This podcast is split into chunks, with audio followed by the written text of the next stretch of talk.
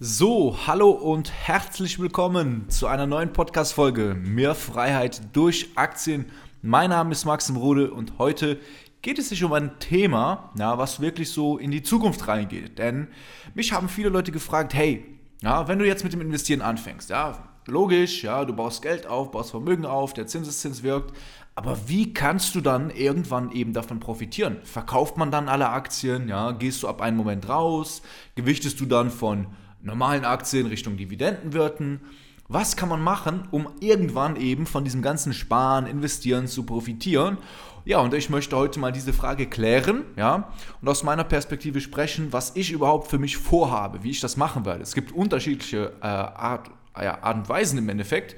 Und wir werden halt mal über diese, ich sag mal, zwei großen Möglichkeiten sprechen. So, gehen wir mal davon aus, du fängst mit dem Investieren an oder bist schon einige Jahre dabei. Ähm, dann solltest du natürlich auch wissen, du sollst dir ein konkretes Ziel gesetzt haben, wann du was erreicht haben möchtest. Ne? Das ist äh, sowieso wichtig. Stell mir jetzt mal vor, du bist jetzt, wir gehen jetzt 20, 30 Jahre in die Zukunft. Ne? Du bist jetzt, ähm, weiß ich nicht, 40, 50 Jahre alt oder 60, spielt auch keine Rolle.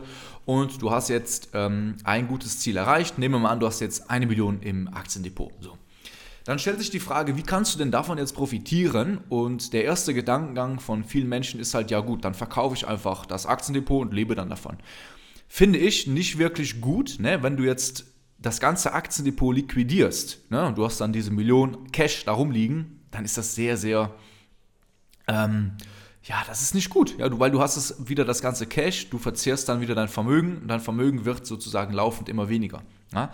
Deswegen möchte ich dir die erste Strategie mitgeben, das ist die, diese 4%-Strategie. Ne? Es gibt eine, das könnt ihr auch mal gerne googeln, eine 4%-Regel. Das heißt, ab einer gewissen Depotgröße kannst du 4% entnehmen. Ja? Diese Entnahme findet dann eben durch Aktienverkäufe, ETF-Verkäufe statt. Ja? Und von diesen 4% kannst du dann leben. Und wenn man sich diese Regel anschaut, ist es halt so, dass du im Durchschnitt ja kein Vermögen abbaust, sondern irgendwo wieder so dein Vermögen hältst und mit diesen 4% sozusagen bis zum Ende deines Lebens leben kann. Ich finde diese Strategie nicht so wirklich gut. Ja, warum? Weil, klar, du kannst 4% entnehmen, ja, das ist von einer Million 40.000 Euro vor Steuern, da kann man auf jeden Fall schon einiges mitmachen, aber wirst du diese 4% auch noch nehmen, entnehmen, wenn der Aktienmarkt einbricht. Ja, wenn der Aktienmarkt einbricht und aus dieser Million vielleicht nur noch 600.000 Euro gerade auf dem, ja, auf dem Depot steht, auf dem Papier steht, wirst du dann immer noch diese 4% entnehmen können oder hast du dann Angst und musst dann wieder gucken, nimmst du dir wieder einen Job auf? Finde ich nicht wirklich gut. Na? Ich finde die zweite Strategie einfach besser. Ja, und so habe ich das persönlich auch vor, sich später einfach auf Dividenden zu fokussieren. Ja, denn ähm, ja, man muss halt gucken, wie fängt man an, was ist die Strategie anfangs, die ersten 10, 20 Jahre und was ist dann später im Alter die Strategie. Und da eignet sich tatsächlich meiner Meinung nach am besten eine Dividendenstrategie. Warum?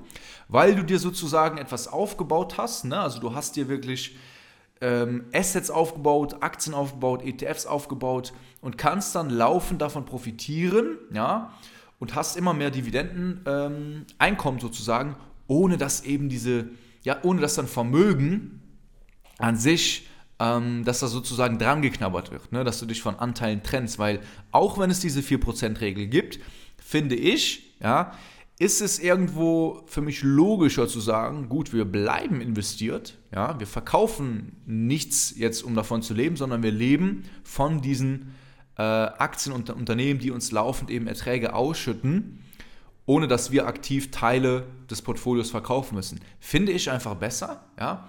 Auch alleine aus dem Fakt, dass in einer Finanzkrise, in einem Finanzcrash, äh, Wirtschaftskrise, na, die Aktien meistens, sage ich mal, zwischen 40, 50 Prozent fallen. Ja?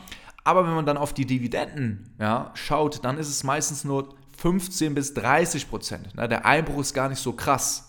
So, du wirst dann zwar auch was merken, ja, du wirst dann wahrscheinlich, wenn es mal ein schlechtes Jahr ist, wirst du merken, dass du vielleicht ein bisschen weniger Einkommen hast, ne? aber es ist für mich psychologisch und auch logisch, ja, logisch einfach die Anteile nicht zu verkaufen, sondern von dem zu leben, was man sich aufgebaut hat. Ne? Ähm, man kann es mal mit einer Immobilie vergleichen, es wäre so, als würde man dann anfangen, seinen Immobilienbestand zu verkaufen aber du kannst doch von den Mieten problemlos leben. Ne? Und das ist so meine Einstellung und da möchte ich einfach hinkommen, dass sozusagen meine Aktieninvestments irgendwann äh, so groß sind, dass ich eher dann auf äh, Ausschüttung umschwenke. Ne? Das kann man ja dann irgendwann mal machen.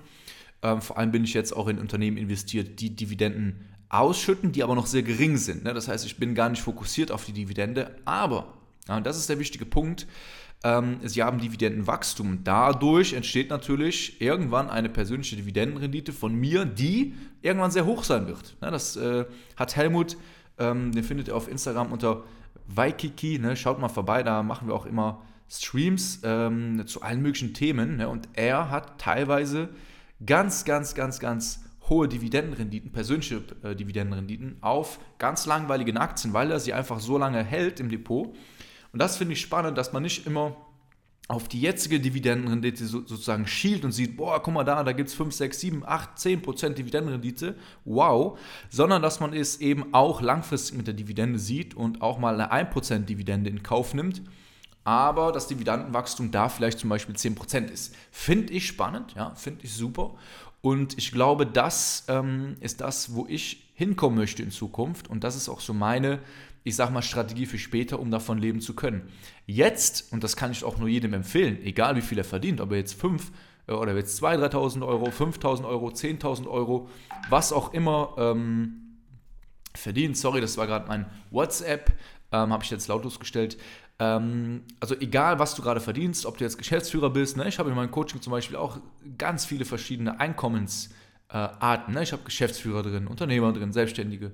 Angestellte, äh, Studenten sogar, ne? Du fängst sozusagen an, ne? Und du musst dir erstmal deine Strategie für jetzt machen und durchschauen, wo stehst du und da äh, ja irgendwie deine Strategie dann entwickeln und auch für später dir klar machen, wie du davon äh, leben kannst, wann du davon leben kannst. Das ist einfach äh, basic, ne? Das musst du wissen, ähm, plus minus, man weiß natürlich nie, was passiert und dann kannst du auch viel entspannter vorgehen, ne? Und ähm, das ist so dass äh, die Möglichkeiten, sage ich mal, die man da ähm, problemlos angehen kann. Ja? Und so würde ich vorgehen. Ne? Und ich würde weggehen von diesem Mindset, ich baue jetzt etwas auf und verkaufe dann alles, ne? weil das sind auch viele Leute, die sagen, ja, ich baue jetzt irgendwie zehn Jahre mein Aktienportfolio auf und dann verkaufe ich das. Ne? Dann habe ich sozusagen keine Lust. Aber schaut euch einfach mal den Zinseszins näher an und da fällt auf, oh, es ist gar nicht so schlau, äh, dann irgendwann mal rauszugehen, das Ganze zu cutten. Ja? Weil wenn du jetzt zehn Jahre sparst, du hast deine ersten 100.000 Euro im Depot, dann ähm, selbst wenn du es einfach nur liegen lässt, ist das mega gut für den Zinseszins. Aber es wäre jetzt ein Fehler zu sagen, gut, ähm, naja, ich äh, cashe jetzt diese 100.000 Euro aus, lebe so ein bisschen davon, äh, erfülle mir vielleicht den einen oder anderen Traum, kauft man vielleicht dann irgendwie, weiß ich nicht, eine kleine Immobilie. Das ist für den Zinseszins natürlich fatal und du solltest das eben strikt mit dem Geld machen, was du auch langfristig liegen lassen kannst. Dann ist es auch, sage ich mal, viel, viel einfacher. Denn ähm, ja klar, wenn du jetzt das Geld investiert hast, wo du nächstes Jahr irgendwie äh, die Steuern mit zurückzahlen musst, deine, deine Miete bezahlen musst, natürlich bist du dann richtig nervös und kannst gar nicht entspannt sein beim Investieren. Deswegen ja, mach das mit dem Geld, wo du sagst, das ist mir egal die nächsten 10, 20 Jahre. Ähm, in Anführungszeichen egal. Ne? Ihr wisst, was ich meine, dass man das entspannt äh, ja, investiert lassen kann. Ja? Und ähm, ja, das ist so ähm, das, was ich euch das, was ich euch mitgeben wollte. Ne? Viele haben das gefragt, wie, wie machst du das im Alter? Wie kommt man dann irgendwie da raus? Sollte man verkaufen? Sollte man halten? Wie macht man das? Ne? Und man darf nicht vergessen, ja. Ähm, da wird es jetzt auch bald Content zu geben zum Thema Immobilien mit dem Ronald. Ähm, es gibt natürlich auch verschiedene Assets, die man sich auch parallel ähm, aufbauen kann. Ne? Es gibt dann auch Immobilien, ihr könnt viel Geld verdienen, ihr könnt Unternehmen gründen. Ja, und ähm, ich sag mal, wenn du ganz gut diversifiziert bist, ja, wenn du einige Sachen hast, dann ist es quasi unmöglich, ja, nicht reich zu werden, ja, weil du alle Bedingungen erfüllst, um eben irgendwann langfristig reich zu werden und dann wird das auch so passieren. Das ist auch eigentlich der Trick an der Sache. Du musst die Bedingungen erfüllen, um Vermögen aufzubauen. Na, das ist, das, das ist der erste Schritt und das wollte ich dir hier in diesem Podcast mitgeben, ja. Ähm, ja, du kannst mir gerne Feedback schreiben und äh, ja, wenn du mehr von mir sehen willst, folg mir doch gerne auf Instagram oder YouTube. Wir hören uns im nächsten Podcast. Bis dann, dein Maxim.